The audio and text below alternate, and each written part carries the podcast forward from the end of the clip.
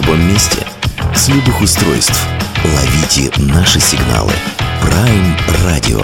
Первая независимая онлайн-радиостанция Беларуси. Авторские инсайды и музыкальные премьеры каждый день. PR Radio by prradio.by. Включайтесь. Prime Radio. Ваш правильный выбор.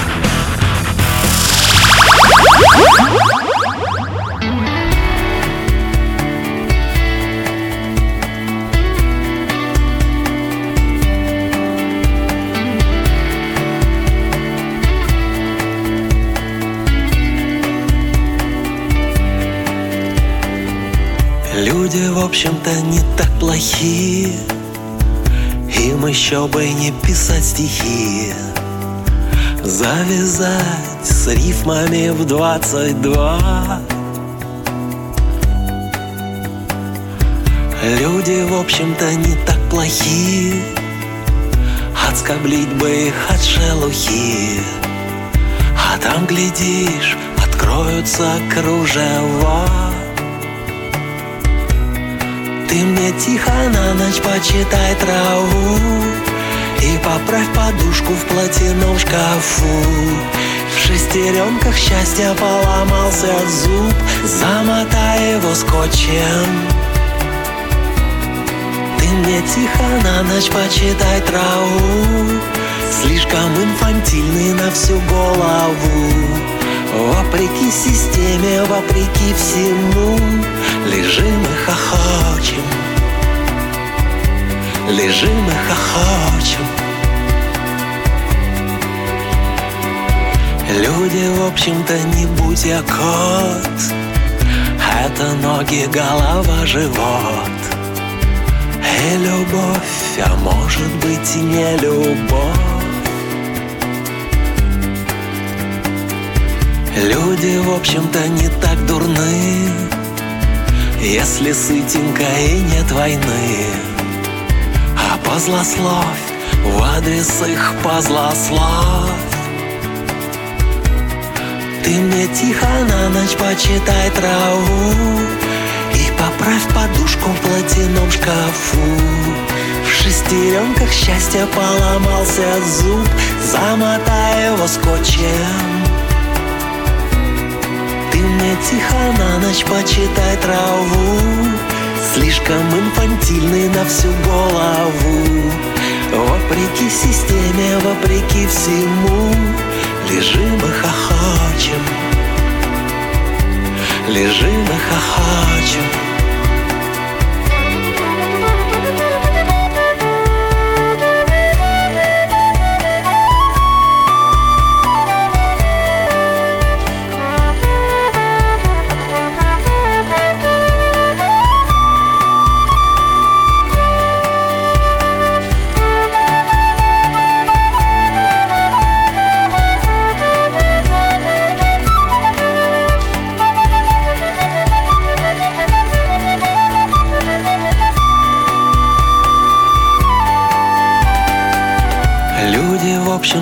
могли бы жить. Ветер в диком поле сторожить А царя сразу вбивать в гранит. Люди, в общем-то, черновики Для идущего по дну реки. Зачеркнет и заново сочинит ты мне тихо на ночь почитай траву И поправь подушку в платяном шкафу. В шестеренках счастья поломался зуб Замотай его скотчем. Ты мне тихо на ночь почитай траву Слишком инфантильный на всю голову. Вопреки системе, вопреки всему Лежим и хохочем Лежим и хохочем. Лежим и хохочем. Лежим и хохочем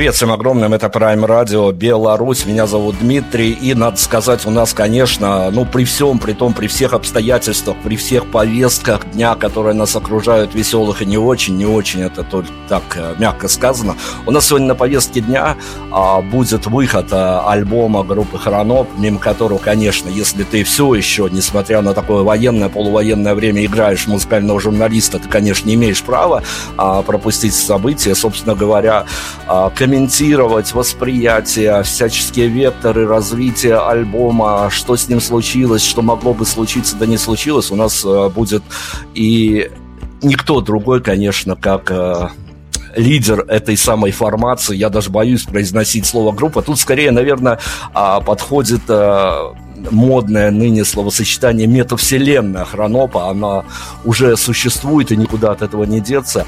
А Вадим Демидов у нас сегодня будет за все отвечать, за все, что случилось и не случилось с этим альбомом. Вадим Игоревич, доброго дня. Добрый день, Дмитрий. Ну, смотрите, вот с чего хотелось бы начать, конечно. Я понимаю, что мой первый вопрос сразу натолкнется в ответе на некую дипломатию, и, с другой стороны, это совсем уж не принято музыкальным журналистам сопереживать музыкантам по выходу альбома. Конечно, красивая формулировка было бы спросить у вас э, что произошло в вашем а, личном пространстве, в вашей личной матрице после выхода альбома, но тут сместились все повестки настолько, что стартовавшая война уже никого, в общем-то, особо не волнует. Поэтому, ну, наверное, глупо спрашивать, что произошло а, у вас в личном пространстве после выхода альбома, но хочется сохранить какой-то элемент романтики, хоть какой-то, хоть откуда-то ее взять, нарисовать из воздуха и а, поделитесь. А, вот и после вкусия от альбома уже случилось, и рецензии пошли, и отклики, фидбэк от поклонников, от э, друзей музыкантов удивило, расстроило, разочаровало, или все как и прежде? Ну, наверное, как и прежде. Мы с вами уже разговаривали, по-моему, об этом, что э, поклонники Хронопы никогда не следовали за нашей группой Стремглав всегда нужно время для того, чтобы осмыслить материал. Эм, э, как бы сказать, отрефлексировать все лейтмотивы альбома. Поэтому, ну, для меня, э, знаете, ведь э, эти песни,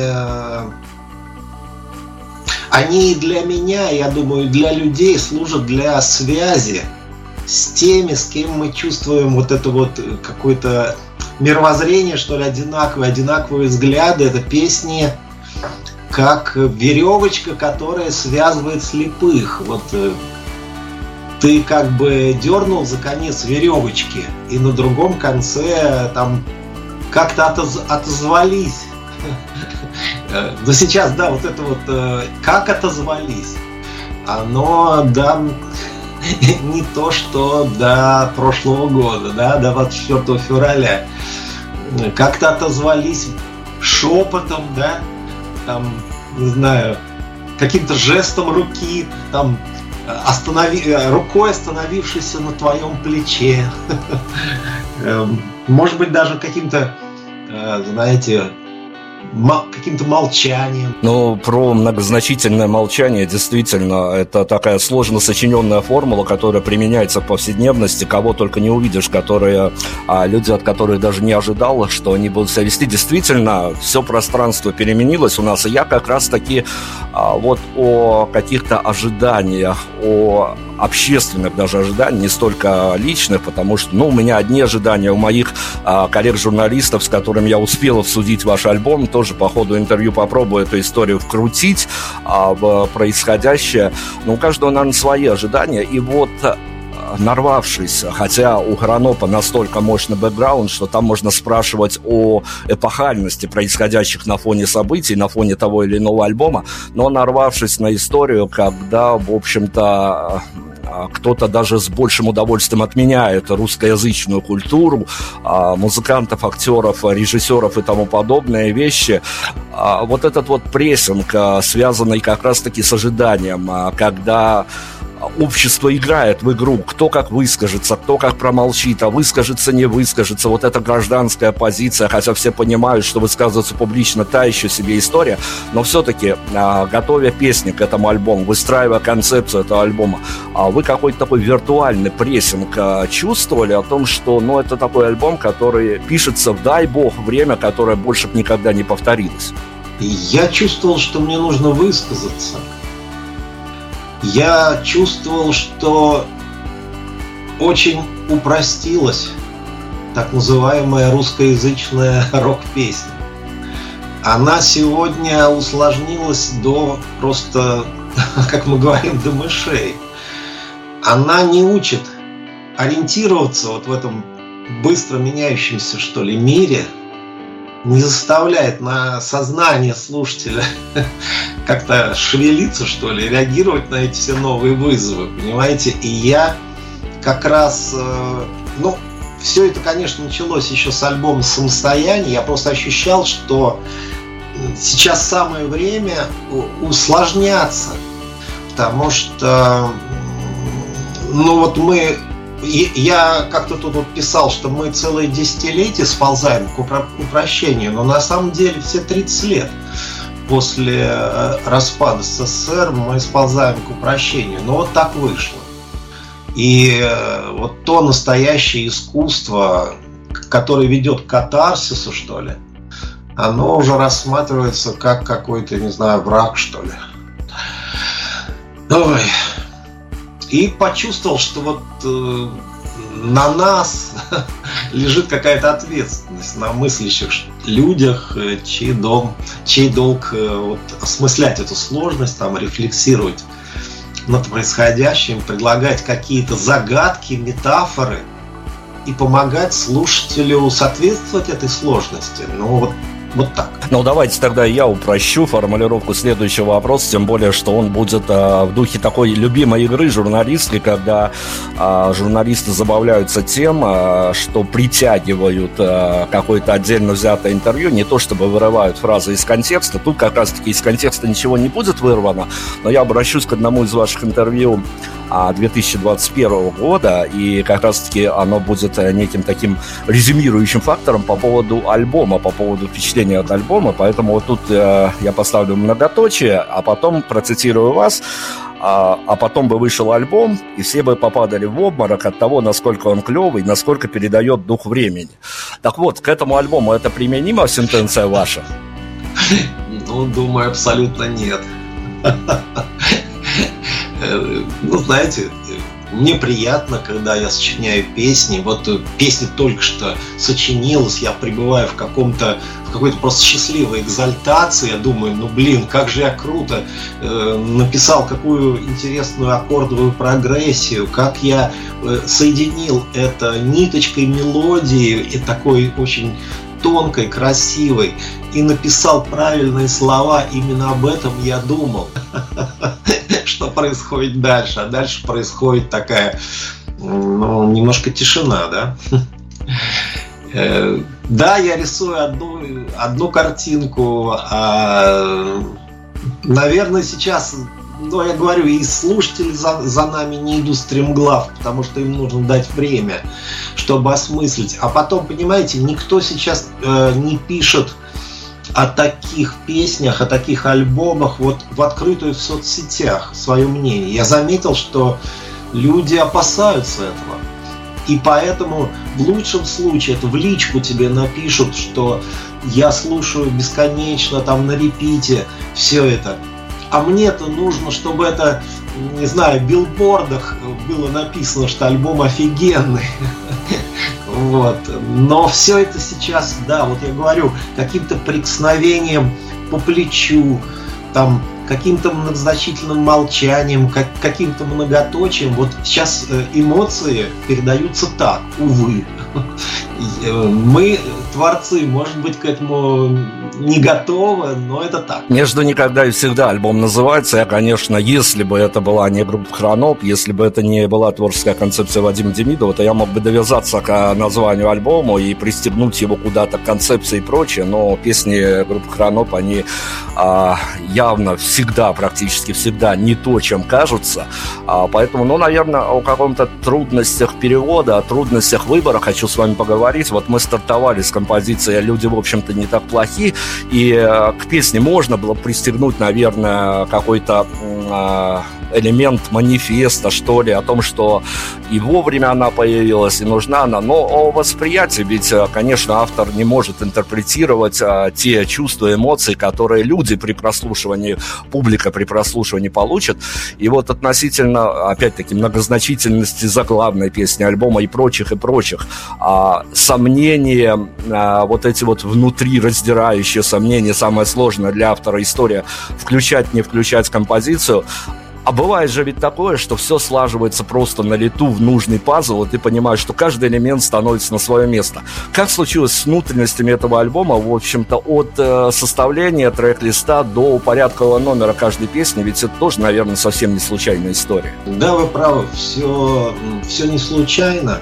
Наверное, я не раскрою какой-то тайны, сказав, что все песни, почти все, были написаны э, еще до войны. Все были написаны раньше, и альбом мы записывали полтора года, может быть, даже чуть больше.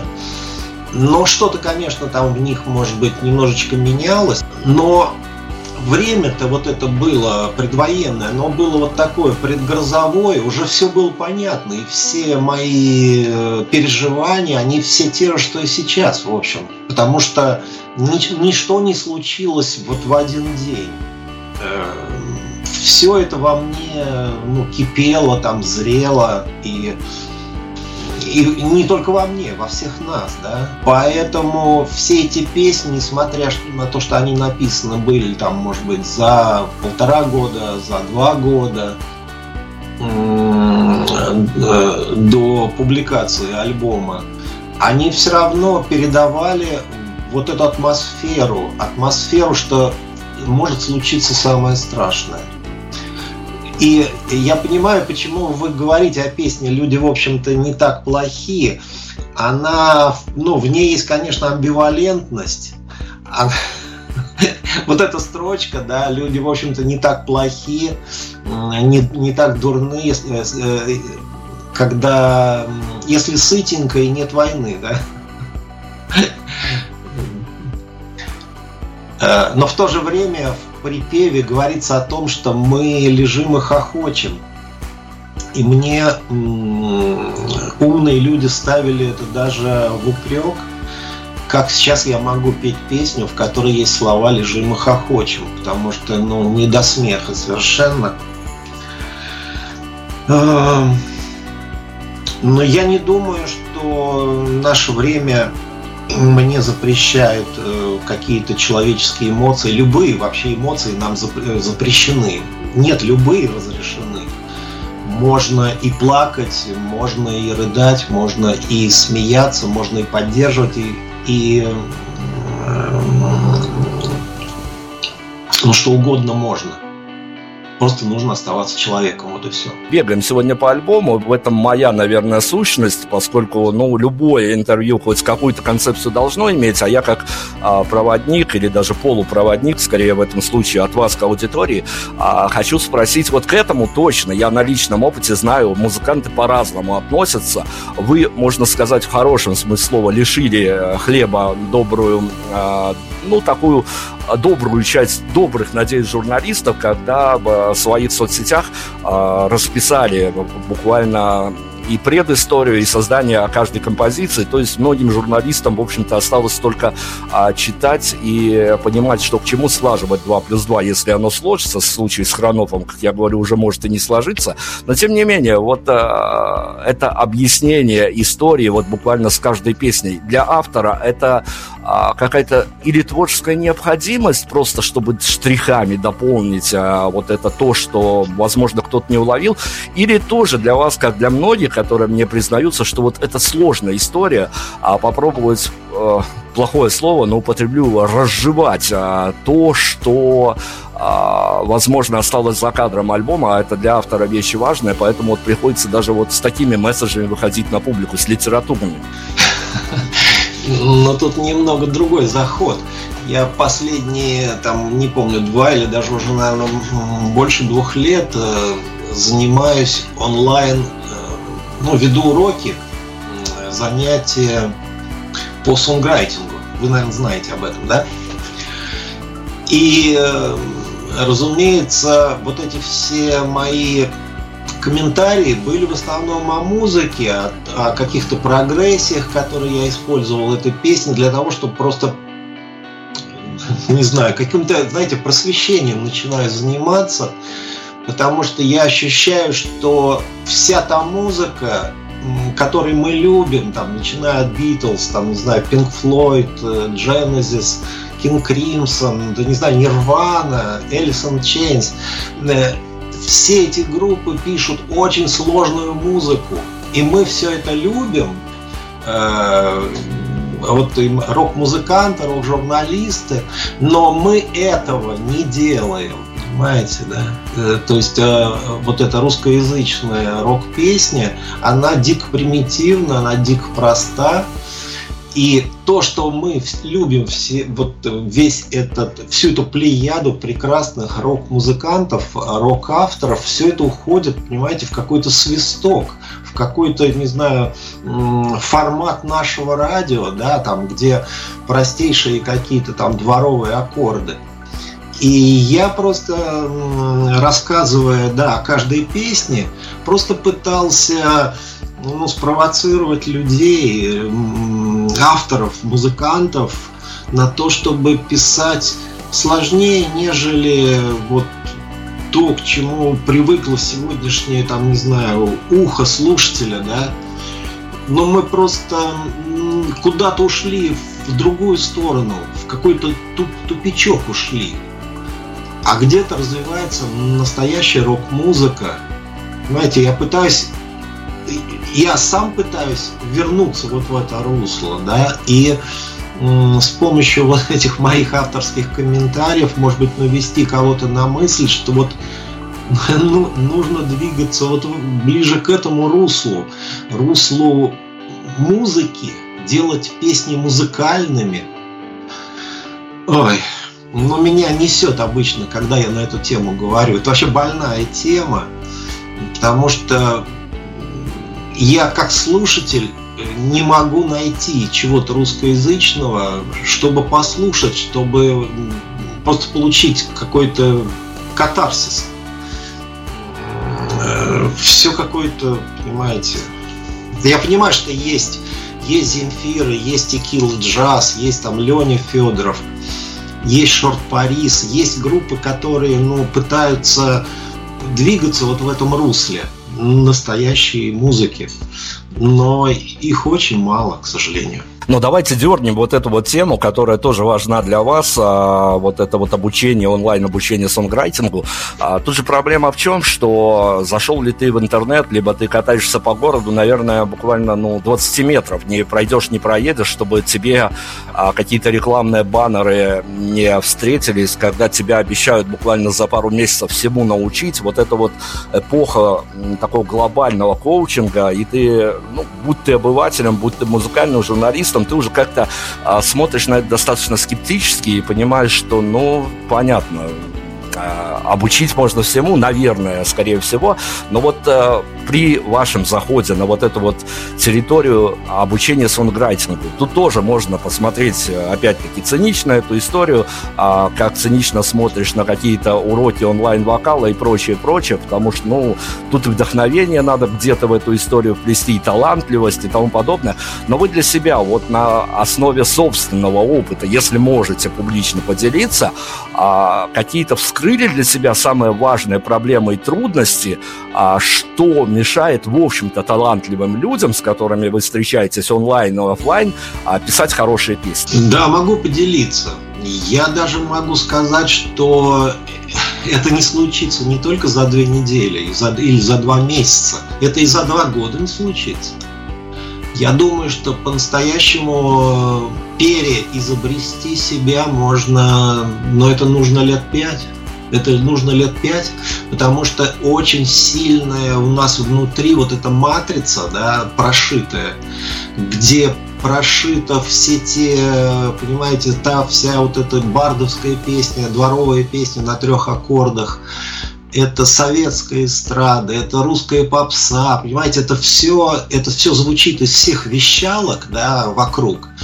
И, к сожалению, эта прошивка очень глубокая, она идет от наших, там, не знаю, предков, от наших э, дедов, там, родителей. И свернуть с этой прошивки очень сложно, это и для меня было сложно, но просто мне помогло то, что мы познакомились с будущими хронопами, я говорил, на пластиночной куче, да, где мы э, в начале 80-х менялись пластинками там, э, э и слушали сложную рок-музыку, вот арт-рок, там джаз-рок, новая волна, вот это The Police, Talking Heads, начинались вот эти все команды потом вся эта гитарная волна, Q, U2 там. И понимаете, а, вот эта наслушанность, ведь нам, э, авторам музыки, неоткуда взять музыку, кроме как взять ее как топливо и поместить себе в голову. Иначе не получается. Нам нужно все это загрузить в голову, и потом, когда мы сочиняем что-то свое, из головы берутся какие-то интервалы, какие-то аккорды, какие-то мелодические кусочки. Это все тоже происходит автоматически. Но важно в том, э, сколько и хорошей музыки ты туда загрузил. Если ты загрузил только вот эту вот э, дворовую песню, то, э, разумеется, у тебя выйдет только дворовая песня. Если ты загрузил туда весь объем э, музыки 20 века, начиная там с джаза, там,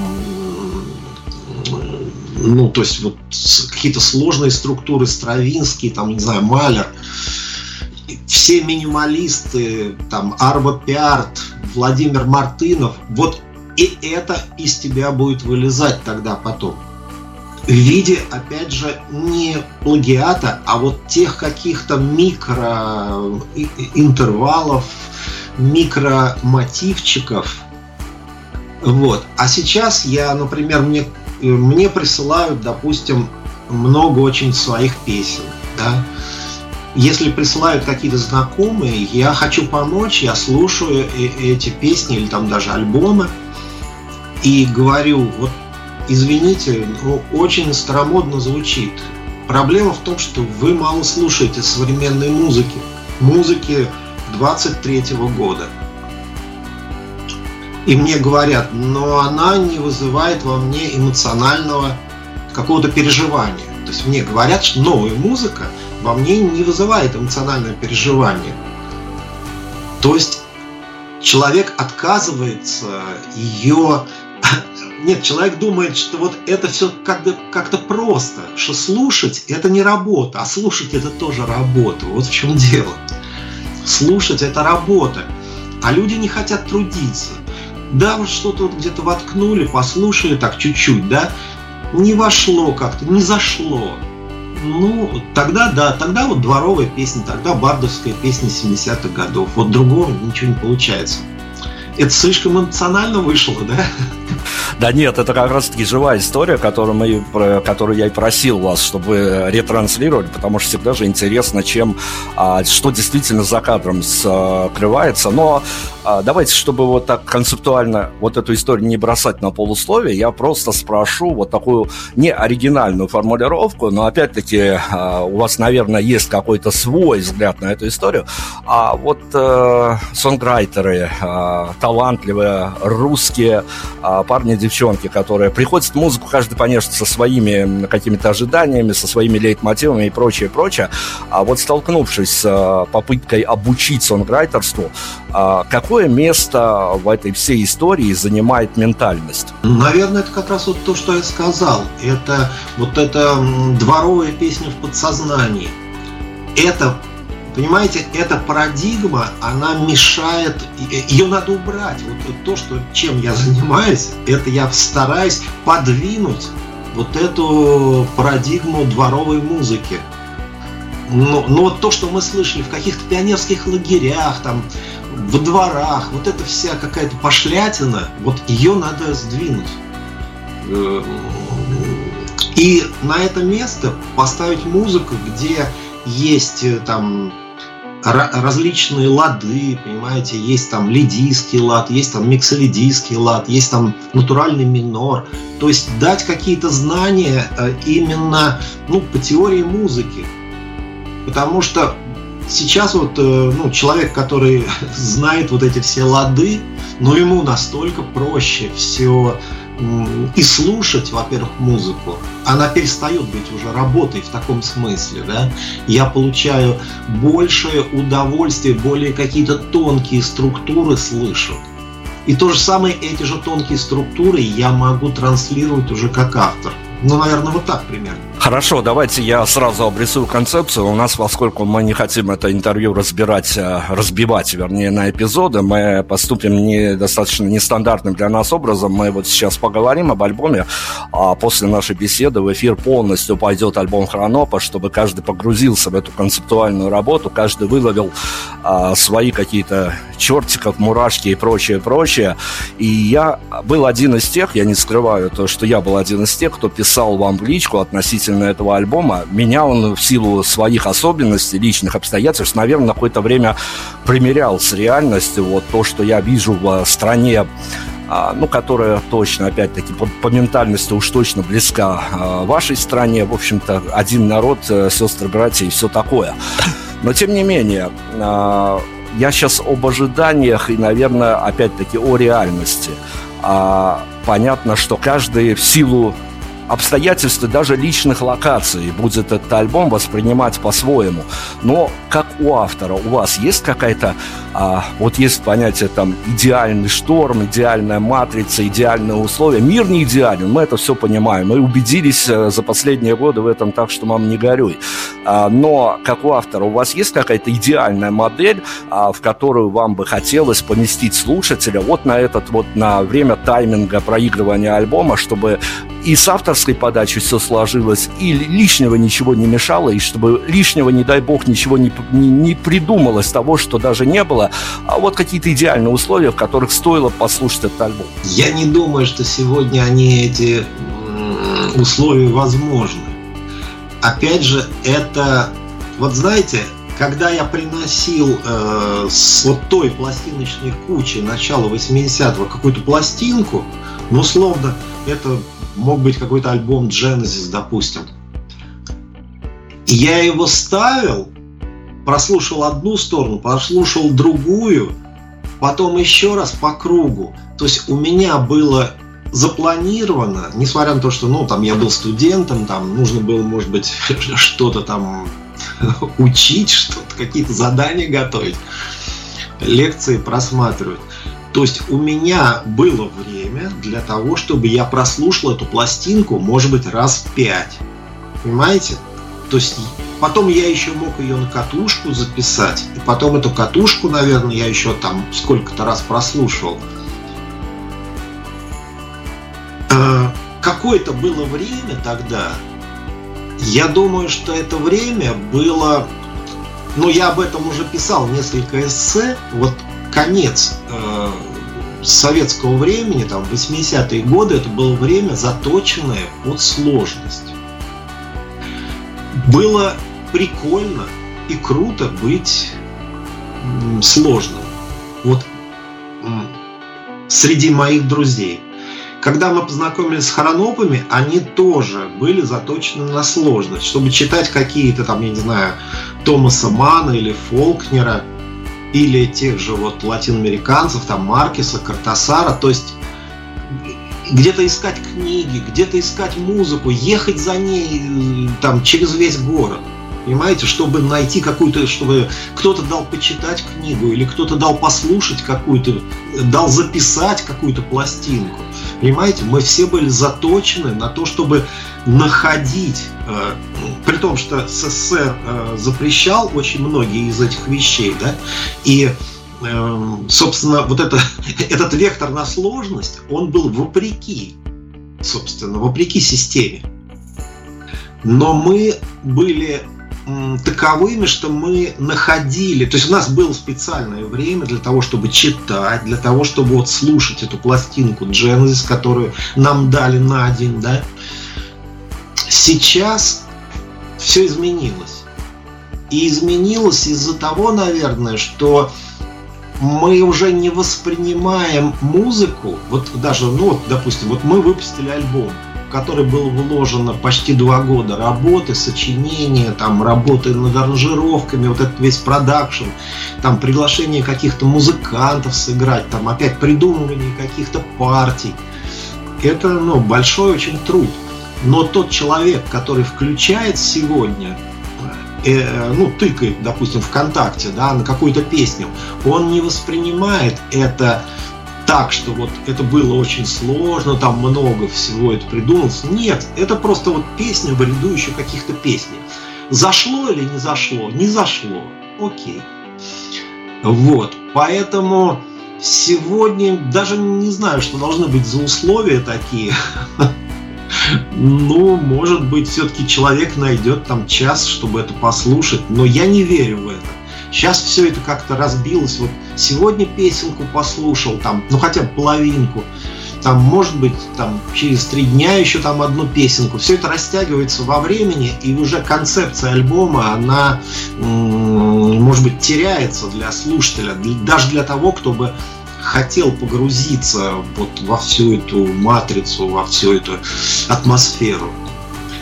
Поэтому не знаю, вот до, до какого-то там, не знаю, когда у меня был этот, э, как уже назывался, iPod, э, вот, э, уже забытое слово, да, хотя это было там где-то лет 10 назад, вот этот iPod с кучей музыки, я шел по дороге и слушал, или там ехал в поезде и слушал.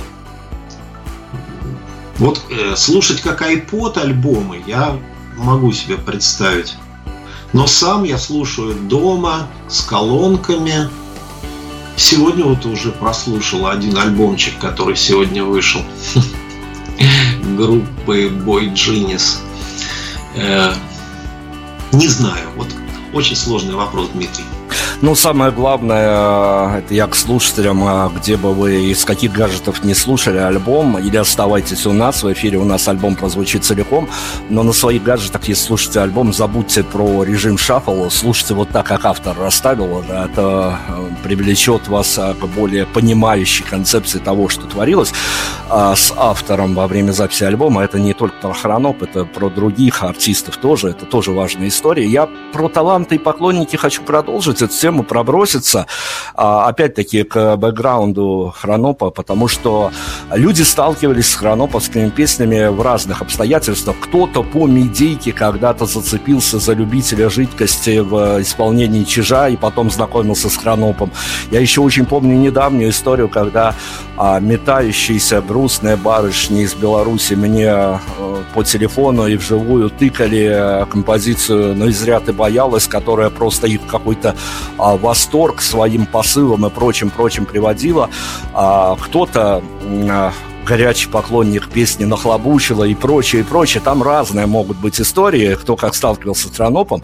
Но если вот взять за точку отсчета а, и предыдущий альбом, о котором вы говорили, что, в общем-то, начиналась такая история, опять-таки, пересборки Хронопа, и этот альбом а, вам, опять-таки, исключительно по вашему авторскому инсайду, а, есть какие-то такие, можете указать из этих а, двух альбомов триггерные точки, под которые, ну, было бы удобнее понимать Хараноп нынешний и заезжать в эту историю? Вот есть какие-то композиции? Или опять-таки это все цельное полотно, и чего тут разделять? Я, пожалуй, с другой стороны зайду.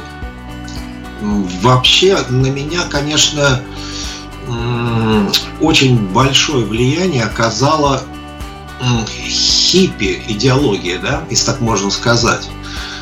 Вот это все любовь, свобода и рок-н-ролл, да, вот эта хроноповская тема, это все вот из э, каких-то хипейных э, времен.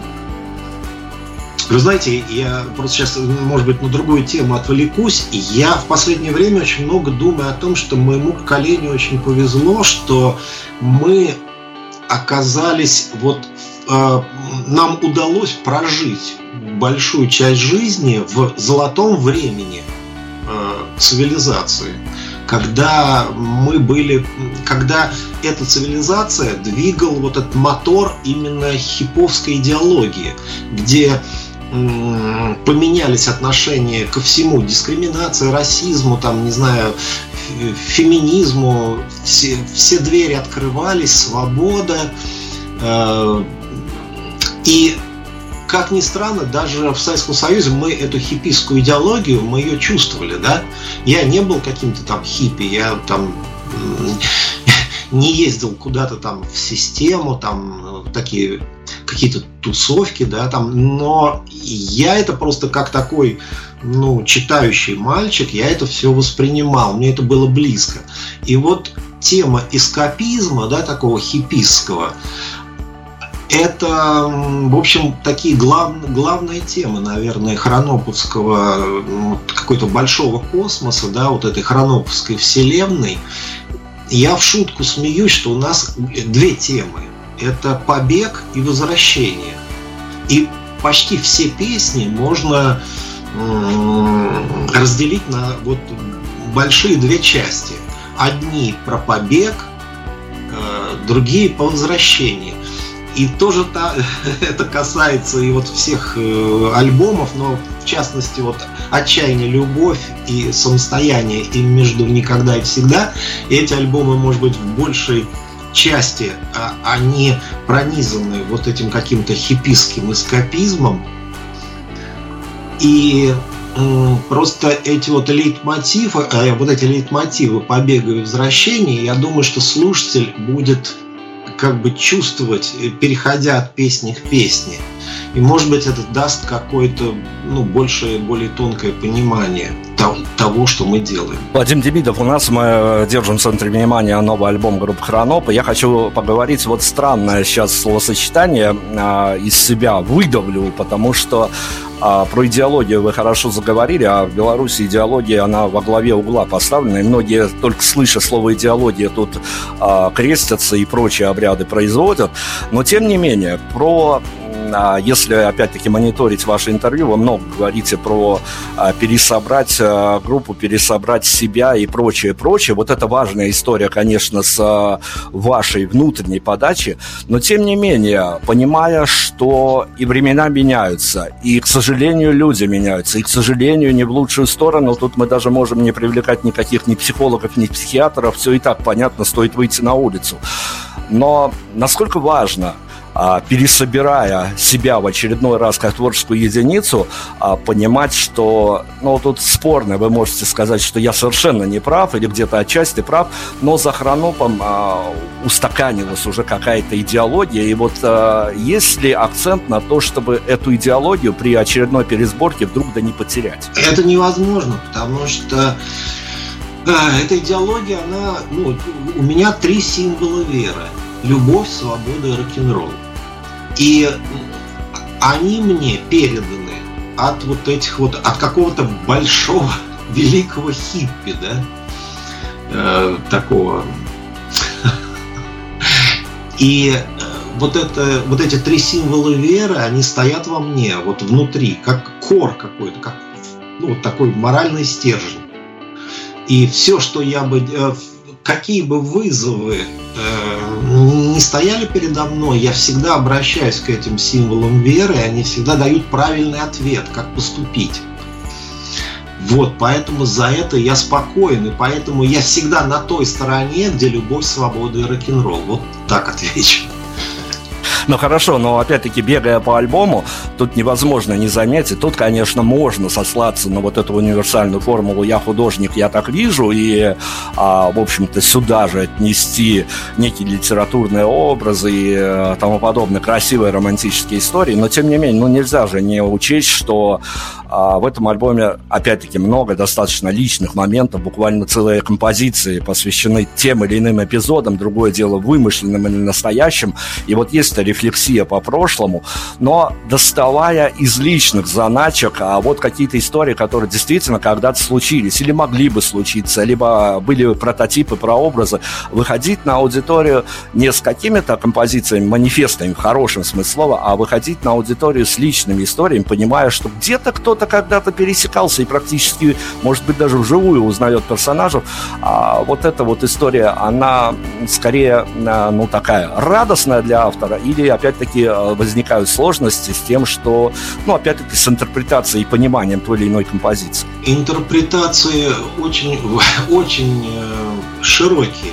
Вы знаете, мне вот даже по поводу первой песни эм, люди, в общем-то, не так плохи. Допустим, мне девушка э, написала, что ну, она написала отзыв, значит, переслала мне, и там было написано, что эта песня э, ведет, э, скажем, рассказчиком является кот. Потому что во втором куплете там «Не будь я кот», это там но, люди, это ноги, голова, живот. И вот эта строчка, которую я сочинял, ну просто, не знаю, там а, как-то иронически ее вставил, но она это восприняла как это и есть кот, который рассказывает о людях. Ну там, не знаю, своих хозяевах или просто вот наблюдает за людьми. И все, что там говорится в этой песне, это взгляд кота. Ну, то есть, представляете, да, насколько широкими могут быть э, интерпретации песен. Я про роль личностей, на сей раз не в истории, а про роль личностей в произведениях, которые, а, ну, опять-таки, что-то связано с очень личными делами, и вот выходить на публику с пережитыми историями уже не, автор, не плодом авторского вымысла, а несмотря на то, что вы правильно сказали, что вот куда же без котиков, что называется, и э, растолковать э, композицию ту или иную можно по-разному, но тем не менее, вот э, те композиции, которые, в которых пронизано очень э, чем-то личностными историями, буквально воспоминаниями или рефлексией.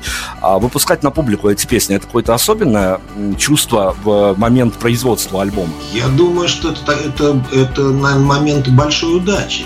Если удалось... Э, ну, мы же все равно любую личную историю, мы ее заворачиваем в какую-то художественную оберку, да, то есть обязательно должен быть какой-то сильный художественный метод для того, чтобы рассказать э, рассказать какую-то историю. Просто рассказанная история, да, вот как она произошла. Не думаю, что э, из этого может быть э, что-то хорошее получится. Я даже как-то брал интервью у Виктора Ерофеева, ну, очень в старые времена, когда я работал журналистом аргументов и фактов.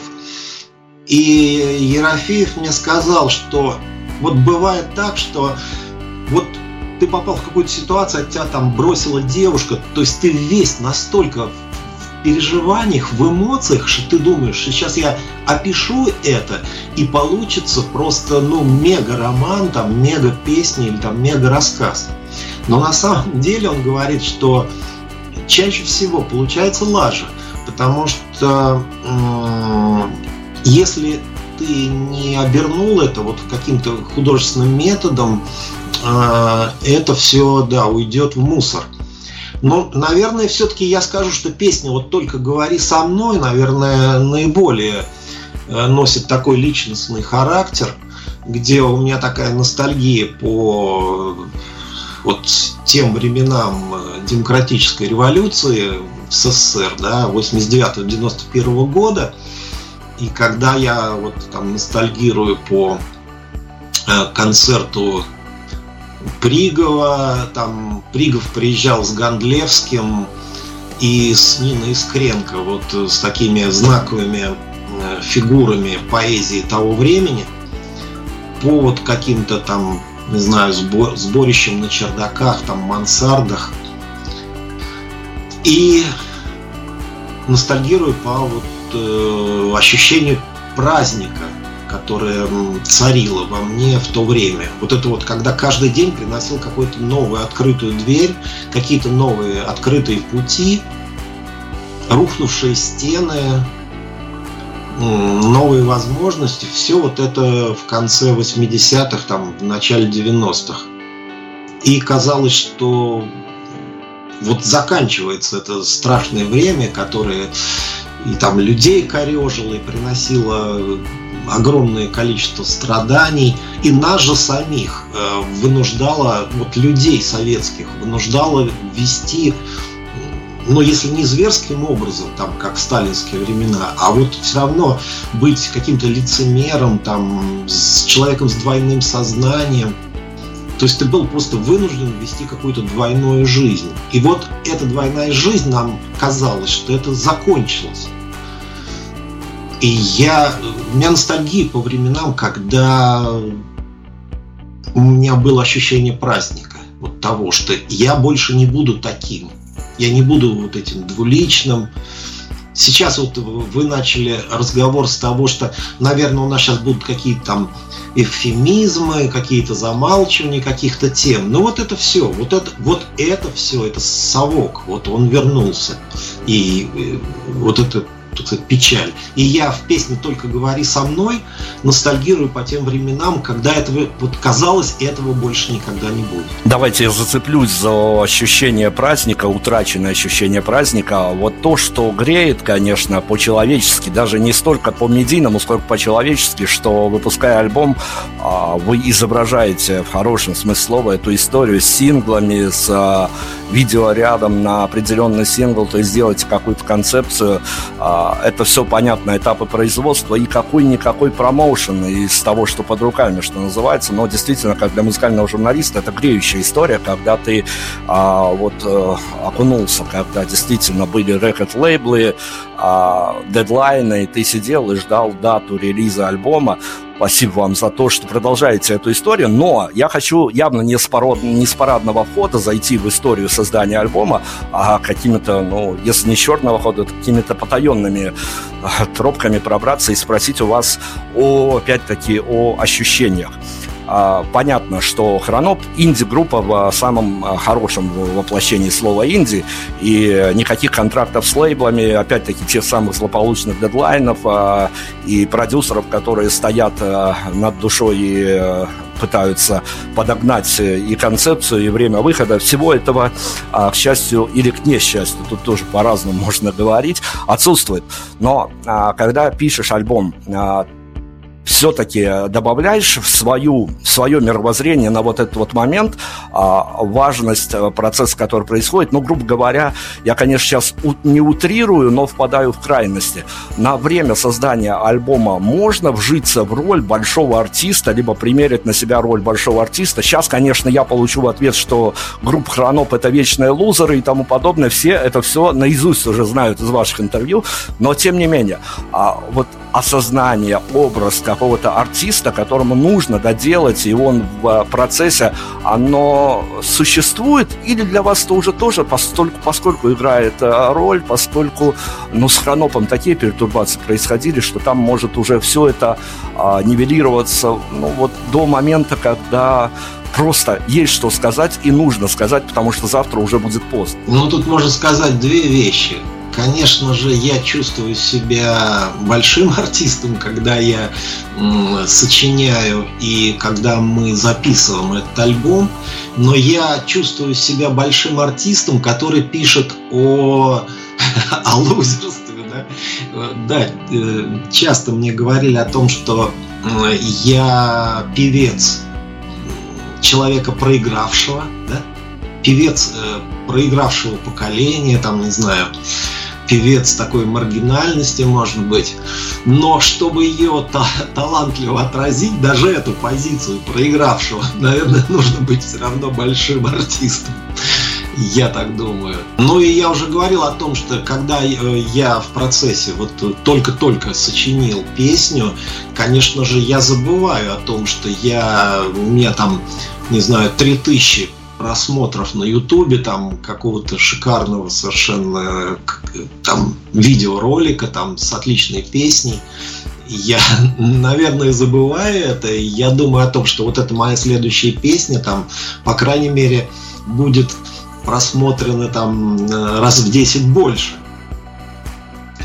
Вот. А другой заход, да, действительно, я ощущаю себя очень независимым артистом, который делает только то, что ему нужно делать, а э, не то, что его навязывает, там, не знаю, Вавилон, да.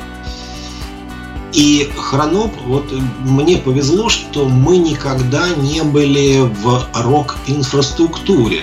То есть я имею в виду, что мы не принадлежали каким-то продюсерским центрам, лейблам в том смысле, которые следят за тем, что ты делаешь, да, вот там навязывают какие-то свои, ну не идеи, но заставляют писать хиты там или в таком духе. То есть это, конечно, нереально. И вот вам, в моей жизни не было нашего наше радио, которое испортило очень много групп, э, потому что оно как бы говорило э, артисту, что вот следуй этому формату нашего радио, и мы тебя будем крутить. И, и человек сразу сужал свой горизонт, да, возможно, ну, горизонт творческий. Он уже следовал в каком-то таком туннеле творчества.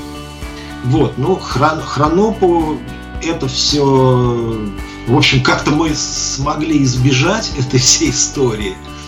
И я очень давно, может быть, когда-то и там я вот, когда мы выпускали там альбом «Любитель жидкости» или там песни «Бронзовый век», которые были просто поп-песенки такие, да, типа там «Когда ты курила», «Лежу на луне». Да, мне хотелось, э, чтобы это звучало на радио, но, ой, каким-то образом я осознал то, что я иду не по тому пути, и я свернул из этого тупика и вышел вот на то русло, о котором мы говорили, там, где существует Pink Floyd, и там, где существует э, Нирвана и все прекрасные группы. Может быть, это как-то звучит очень э, высокопарно, но я движусь, э, мы двигаемся в правильном русле, в правильном рок-русле. Я хочу, ну, как музыкальный журналист, конечно, я не могу не минуть эту тему, а, поскольку когда мониторишь, смотришь, что выход э, альбома, а, что этого, ну, в меньшей мере, потому что времени меньше, а у нас, э, к сожалению, в музыкальной журналистике, что в вашей стране, что в нашей, случаются такие истории, что через год-полтора может рецензия на альбом появиться, э, тоже красиво, но тем не менее уже как-то так смотрится достаточно удивительно. Автор пережил альбом, готовит новый, а тут бах, рецензия на его прошлый альбом.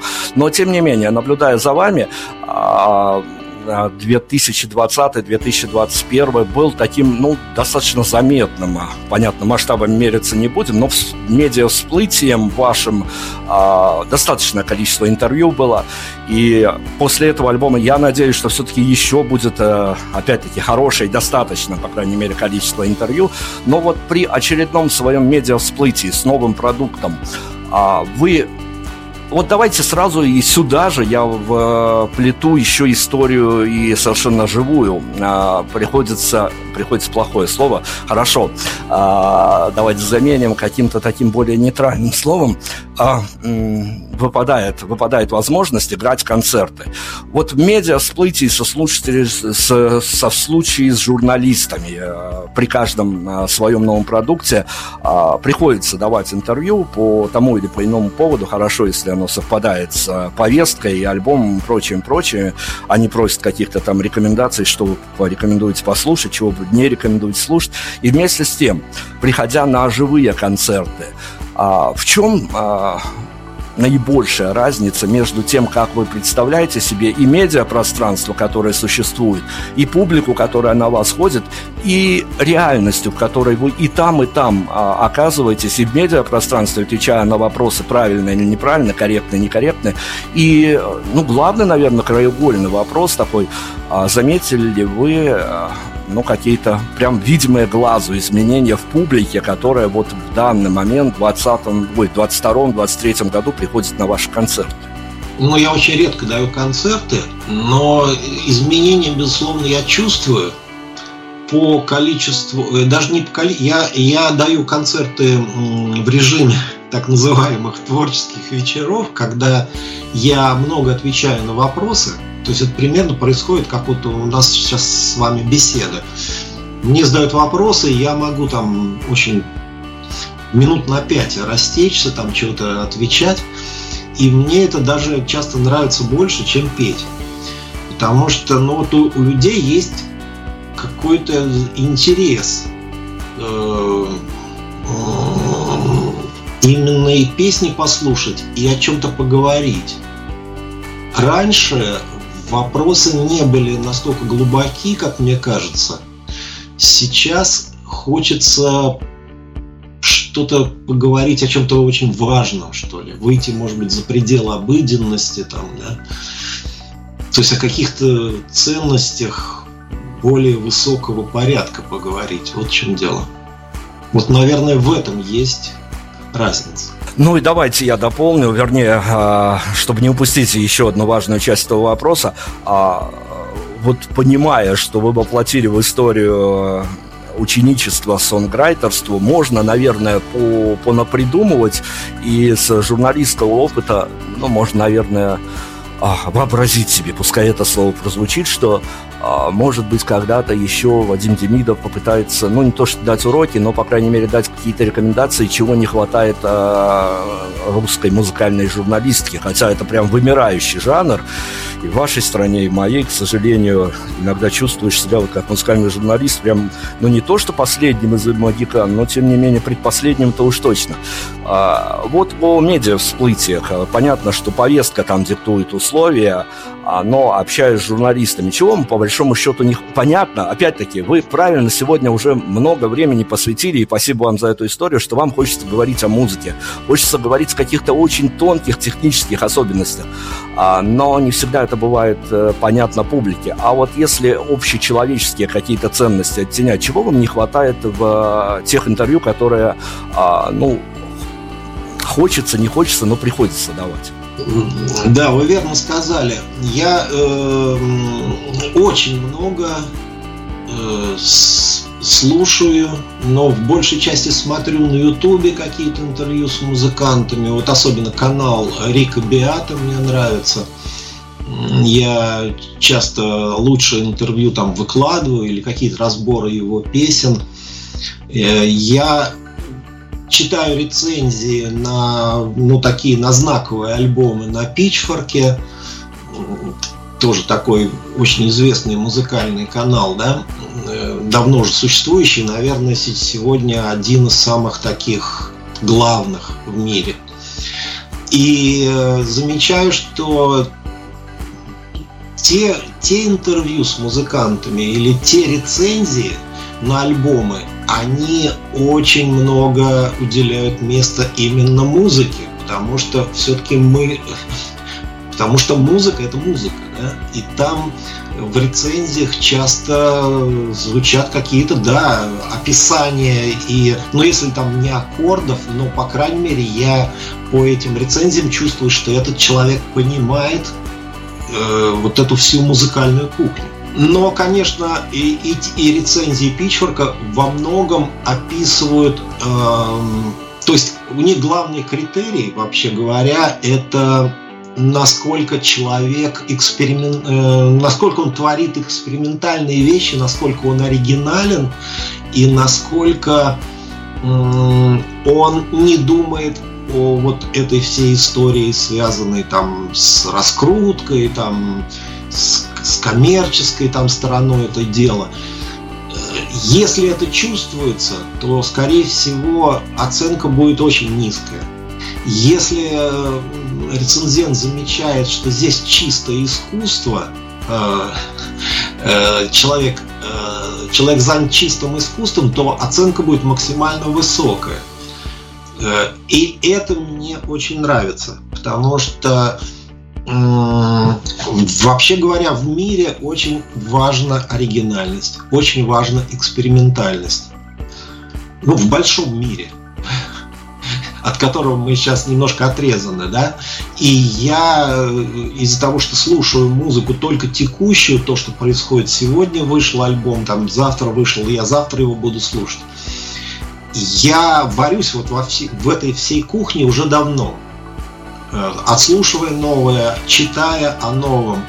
И поэтому вот это, этот вектор на экспериментальность, на оригинальность материала, он просто меня ведет за собой, понимаете? Я вот в этом, сегодня уже тысячу раз говорил слово русло, но вот я в этом векторе, я в этом русле. Не знаю, правильно ли я ответил на ваш вопрос. Да, все верно, хорошо, но давайте тогда возьмем на вооружение, ведь э, не хочется оставлять э, какие-то важные темы. Возьмем на вооружение, вот, может быть, если не главную, то единственную претензию. Она скорее больше техническая, которую я выловил а, в фидбэках, в открытых источниках на а, ваш альбом. А как а, реагируется, а, ну, наверное, как-то реагируется, это же фидбэк, это важно, и а, понятно, что там мнения явно авторские и слушательские могут не совпадать, но вот а, реакция на то, когда альбом вышел, и в фидбэках прилетает а, что, ну, главное, главное, опять-таки, ее можно выделить, никуда от нее не сбежишь.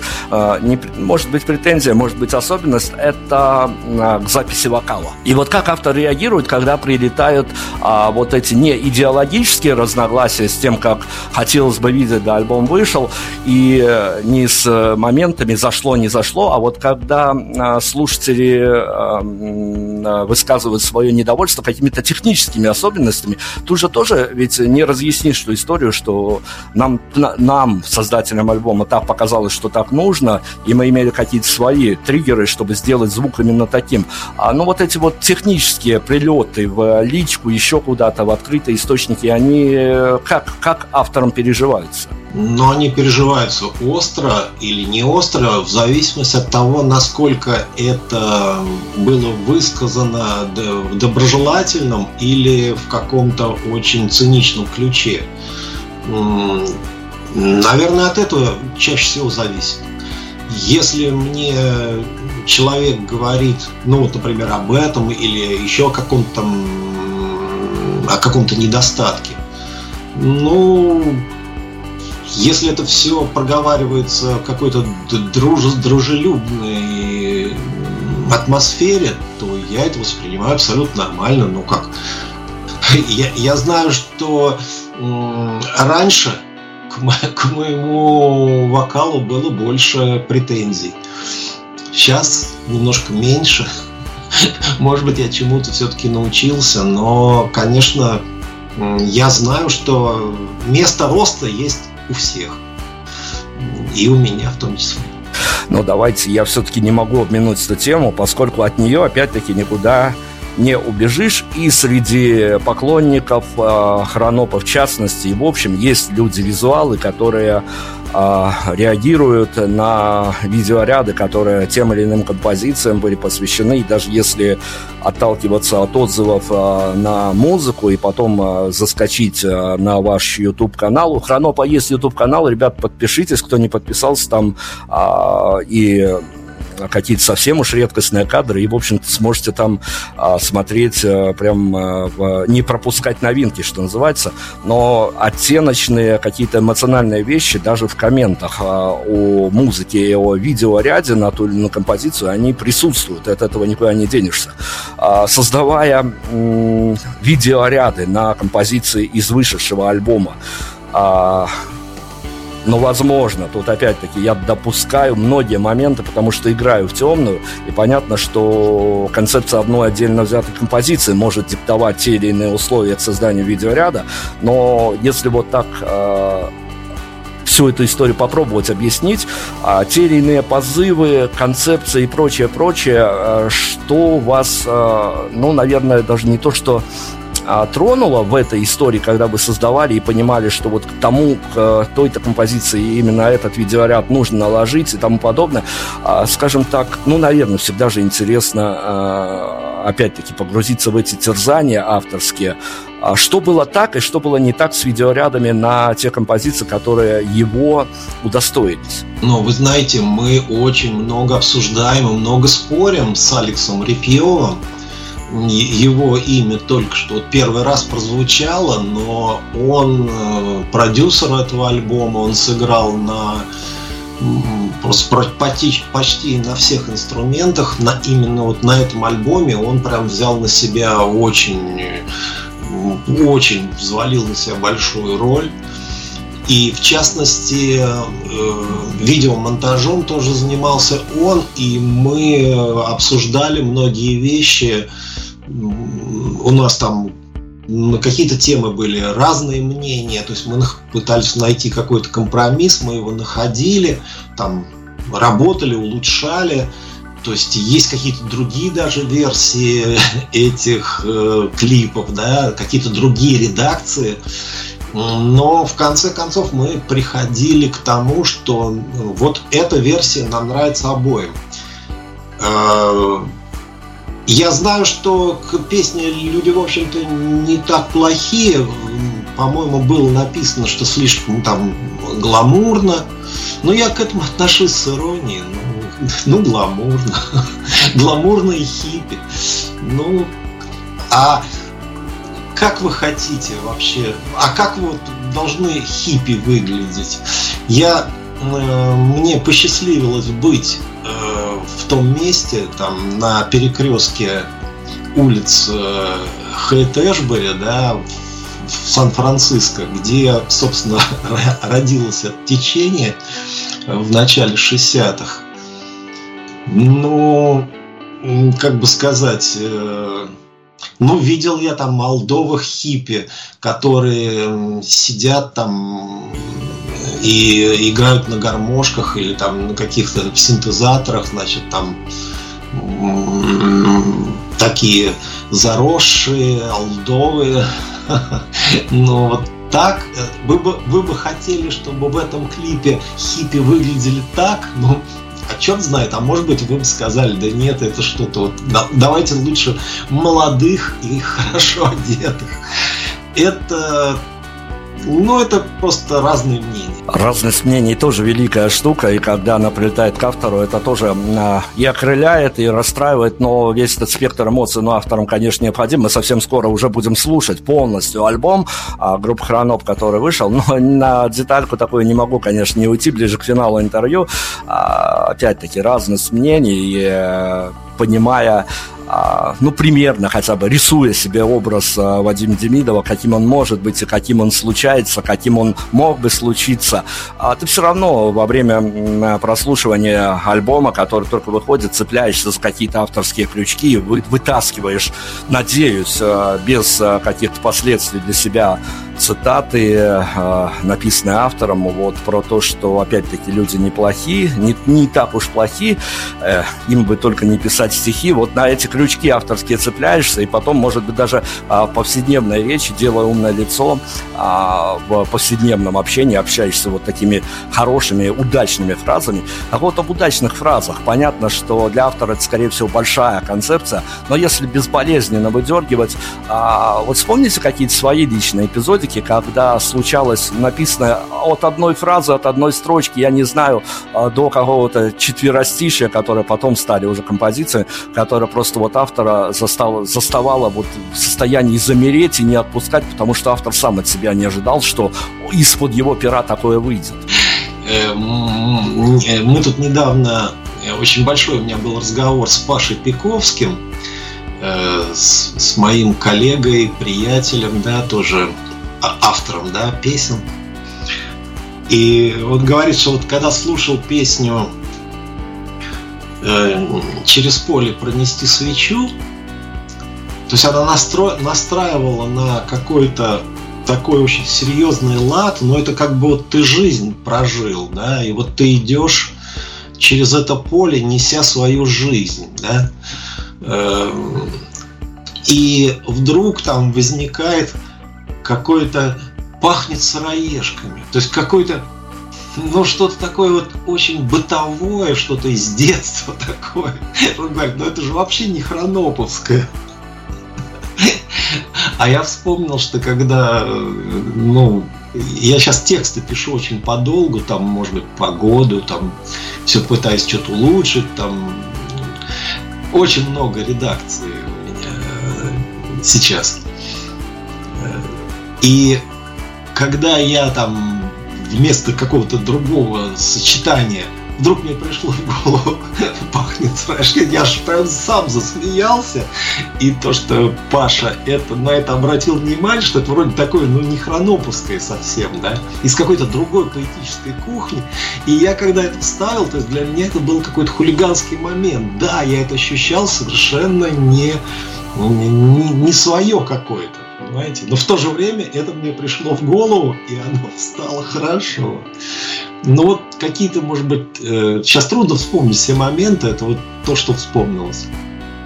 Слушайте, ну, это правда прекрасная такие истории. И вот э, тут сопоставляешь себя и понимаешь, что действительно, ах, случается не только у тебя, когда ты выцепляешь а, вот эти строчки, но такой же примерно ах случился и с автором, когда это все писалось.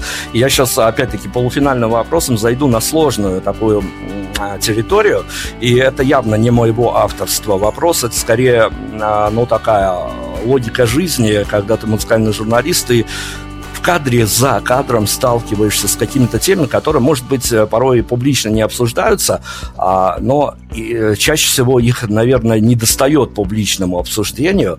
И э, это просто моя интерпретация пережитого в, в музыкальной журналистике в плане того, что случается с некоторыми талантливыми артистами, музыкантами и даже актерами и прочее. Ну, с актерами, наверное, реже, там все-таки больше а, сценарные ходы, реплики, и главное выучить не запинаться. А вот с музыкантами и с прозаиками, писателями такое случается часто, и для некоторых это очень большая проблема. Так вот, если у Вадима Демидова, ну, не, может быть, не на теперешний момент, а может быть, эта история, слава богу, в прошлом осталась, а, есть ли, была ли какая-то тема, которую, ну, на которую очень хотел хотелось бы написать, по крайней мере, хотя бы одну композицию, не говоря уже об альбоме концептуальном.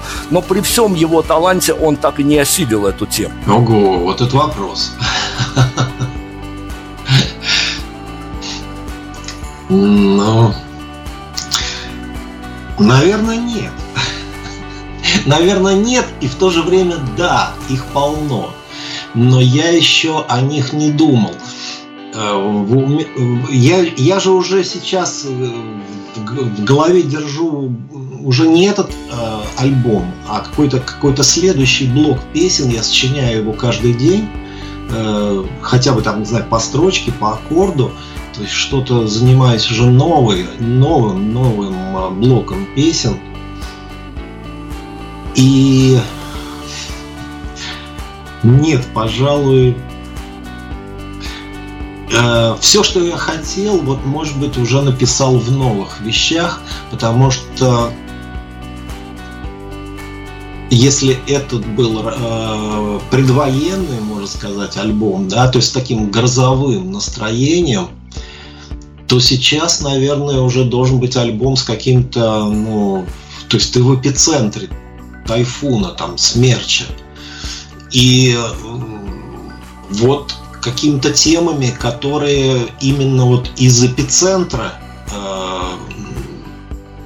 я пытаюсь э, сейчас э, реализовать. То, что меня перевыполняют какие-то вот, то есть я нахожусь в эпицентре вот этого тайфуна, и меня раздирает на клочья, и вот из этого состояния я пишу новые песни. Ну, на финал, согласно драматургии, я должен заканчивать чем-то глобальным, но перед этим я, конечно, опять-таки позаигрываю с такой скользкой темой, но тем не менее, конечно, спасибо огромное, что нашли время на белорусское медиа, чтобы рассказать нам об альбоме.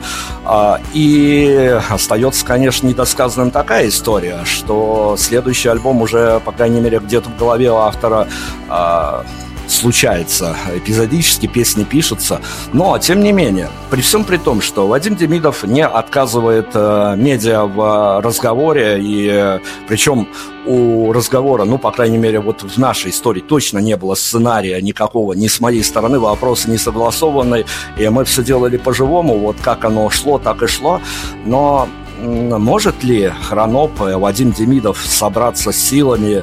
А, вот меня, наверное, по-человечески как-то тронула эта фраза, которую, опять-таки, выдернешь из контекста, она как-то мрачновато звучит, а вот если в контексте ее читать, там все более или менее становится на места о том, что Вадим Демидов в одном из интервью сказал, что а, вот этот альбом он а, писал прям вот а, как будто он мог бы стать его последним.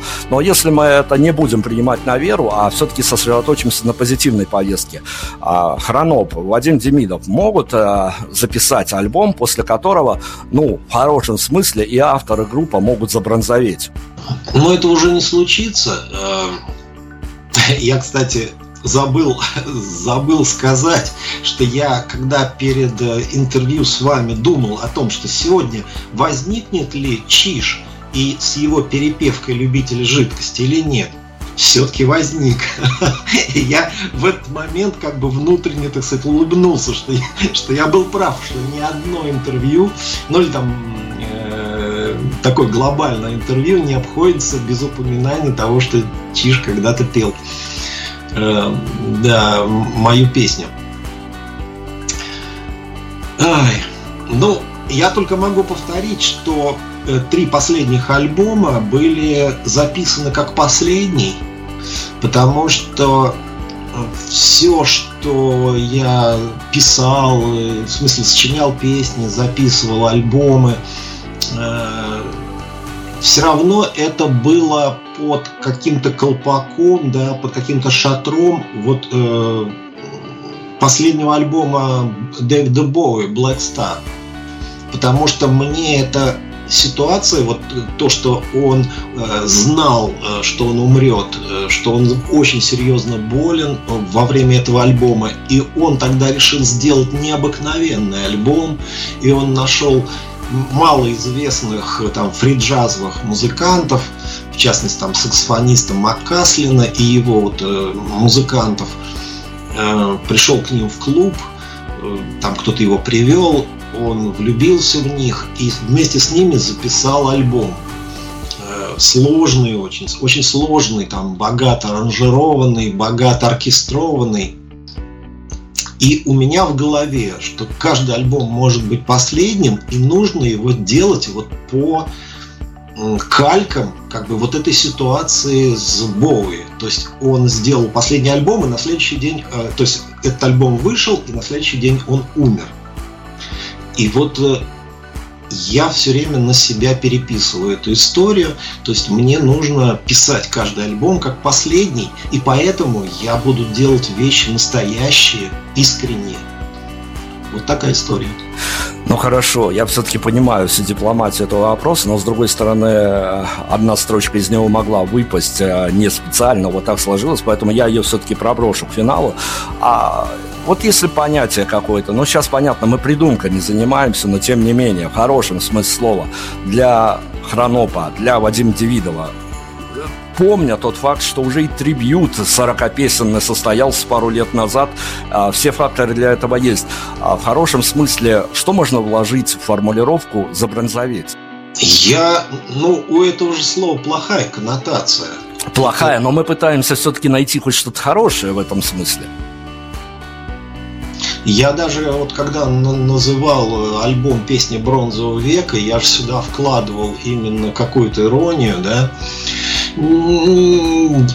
Вот честно, не, не понимаю, это, этого не может быть. То есть я живу на краю города, тихо сочиняю на гитарке песни, мы их записываем, все это как-то растворяется не очень сильно э, воду мутя, да, все это как-то так это, чуть-чуть такой мелкий какой-то дождик покапал, и снова штиль. И поэтому я не могу себе вообразить, что будет как-то иначе, да, или как-то может быть иначе. И главное, меня эта история устраивает. Э, я просто уже привык к этому, но главное это не сбиться с пути и писать вещи настоящие. Вот не знаю. Ну, давайте про настоящие вещи. Я глобально чем-то закрою наше с вами сегодняшнее интервью. И тут и э, Забронзовец как раз-таки э, в э, строку вольется. А, как вам кажется, понятно, вот за присутствие Чижа в интервью я приношу свои извинения, и, но он, надо сказать, в оправдании только в контексте вопроса у нас возник, но тем не менее, а, Вот я не знаю, я нахожусь под впечатлением по, по прослушиванию альбома вышедшего. Он из меня до сих пор не вышел, я как-то живу с его отголосками, но тем не менее, я не знаю, что происходит. Это, опять-таки, личная история. А, самая пронзительная композиция, которая фейворит листах до сих пор все равно по это заглавная композиция к предыдущему альбому а, под названием «Ворона». Мы ее сегодня, конечно, не послушаем, потому что слушать мы будем новый альбом, но вот она для меня, каковой была, случилась, такой и осталась самой пронзительной. Но я хочу спросить э, монументально закончить это интервью.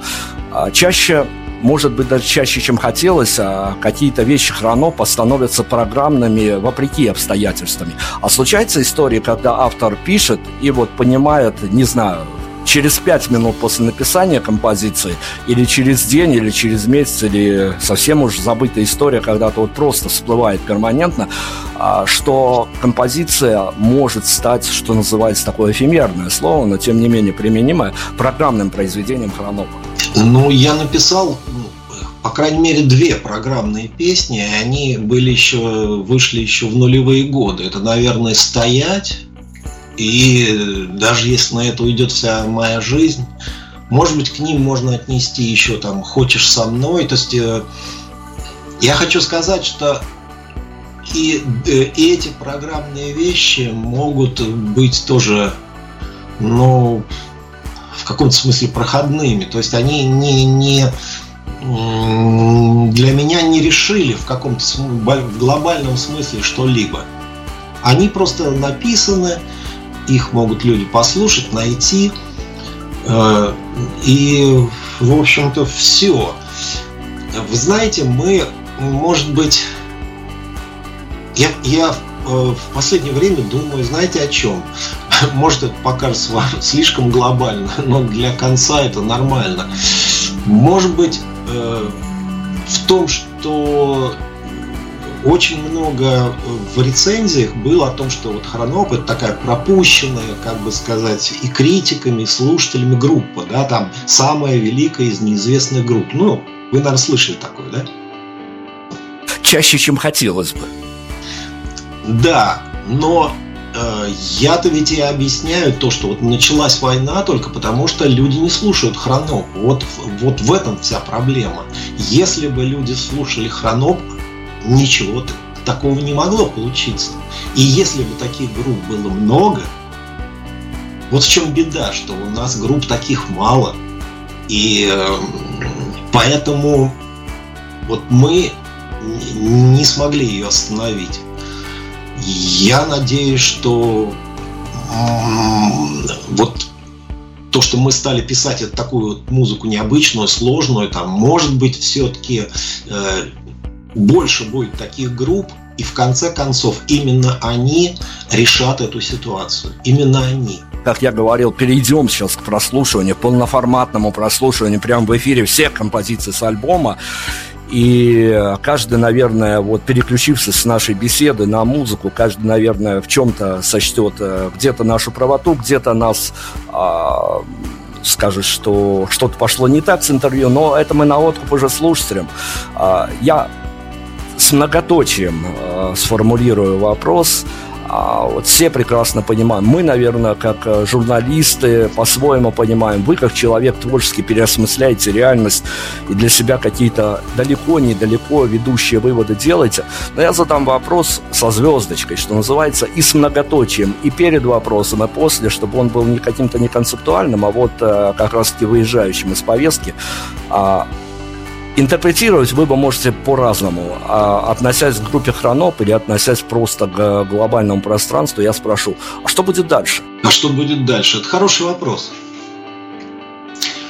А дальше а, будет только а, то тогда позитивное, когда возникнет какой-то спрос на искусство, которое тебя тормошит, удивляет, ставит вот эти какие-то сложные вопросы перед тобой, да, какие-то метафоры ставит, и ты пытаешься, как слушатель, их разгадывать, переживать то, что заложено в этом опыте.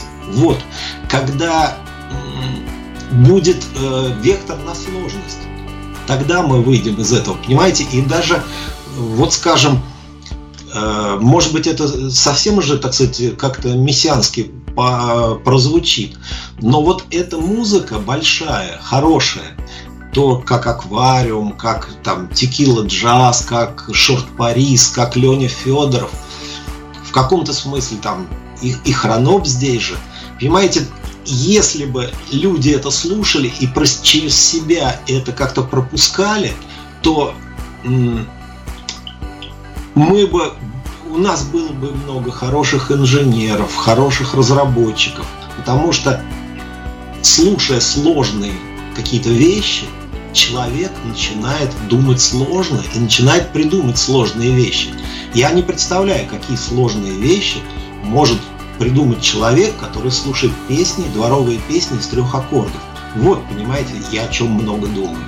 Здесь есть какая-то корреляция. Лучших финальных титров я точно уже не найду, поэтому мы хотим пригласить всех слушателей, которые пережили это долгое интервью. Эклектичное интервью нас бросало по а, различным оттенкам эмоций, но мы попытались действительно с Вадимом сделать живую историю. Спасибо еще раз огромное, что уделили время а, белорусскому СМИ. Мы будем сейчас слушать альбом «Между никогда и всегда». Это, опять-таки, спектр эмоций, но мы удаляемся, оставляем слушателей с его личными эмоциями, переживаниями. Все, что случится с вами, не случится, пишите в личку а, Вадиму, пишите в личку нам на Prime Radio. Мы будем рады получить от вас фидбэк, что вы подчеркнули для себя из этой истории. Вадим, мы вам огромное хотим сказать спасибо за альбом от Prime Radio. И на самом деле, а, вот тут долго можно растекаться по древу, но мы вам хотим пожелать, ну, какой-то очень позитивной повестки и ну, просто хороших каких-то человеческих эмоций, большого здоровья. Спасибо вам огромное. Мы слушаем ваш альбом. До свидания. До свидания, до свидания, спасибо. Prime Radio. Ваш правильный выбор.